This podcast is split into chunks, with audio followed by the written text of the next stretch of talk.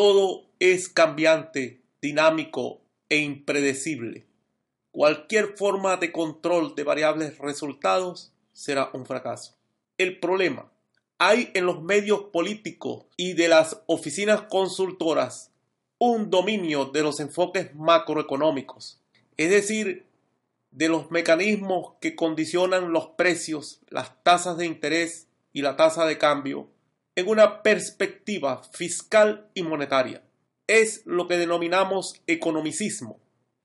Esa aproximación que se tiene del mal funcionamiento de la economía y de la inestabilidad sociopolítica de Venezuela hace difícil asumir una correcta revisión de la democracia y de su funcionamiento y también de la forma que reviste la relación entre la gente y las élites de poder, de modo que podamos asegurar mecanismos autorreguladores no totalitarios.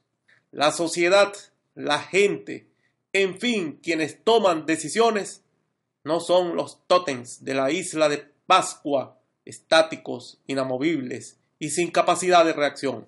Existen tres eventos que deben ser tenidos en cuenta si se quiere resolver los problemas de fondo.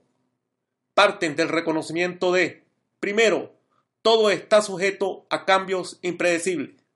Segundo, los acontecimientos son dinámicos. Tercero, el estado de funcionamiento del sistema está regido por la inestabilidad.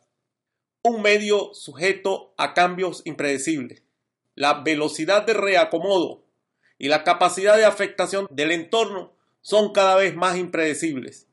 Hay una suerte de aprendizaje individual y social capaz de administrar las reglas en forma interesada, más allá de los propósitos establecidos en su formulación y en su ejecución. Los actores sociales podrían incluso contradecir el espíritu de la norma o la regla.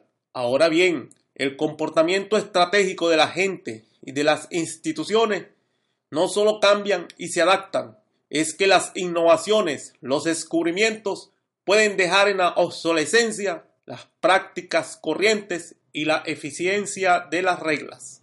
Todo está sujeto a cambios impredecibles. Una realidad dinámica y en movimiento permanente. Los acontecimientos son dinámicos. En las tareas cotidianas de la gente y de las organizaciones entran en juego multitud de factores todos interrelacionados entre sí.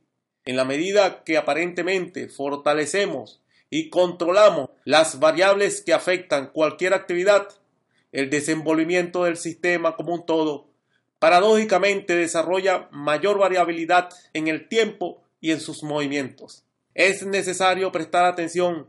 Quizás la solución no se encuentra en las regulaciones, sino en su simplificación, en su simpleza. La inestabilidad como estado corriente. La inestabilidad es la regla. La vida de hoy en día tiene una gran complejidad, donde pequeñas incidencias pueden alterar de manera importante el desenvolvimiento del sistema. Hay un reto estratégico y táctico en la forma como se toman decisiones. El entorno condiciona los comportamientos de la gente, de las instituciones privadas o públicas, de una manera que impide predicciones sobre el futuro inmediato. Es como conducir el auto en autopista, donde cualquier evento fortuito puede producir un gran congestionamiento, de larga o de corta duración. No nos referimos a fallos estructurales del mal estado de la vialidad o de un evento coyuntural catastrófico como una tormenta. Simplemente lo accidental tiene una probabilidad no despreciable de ocurrencia. Conclusión.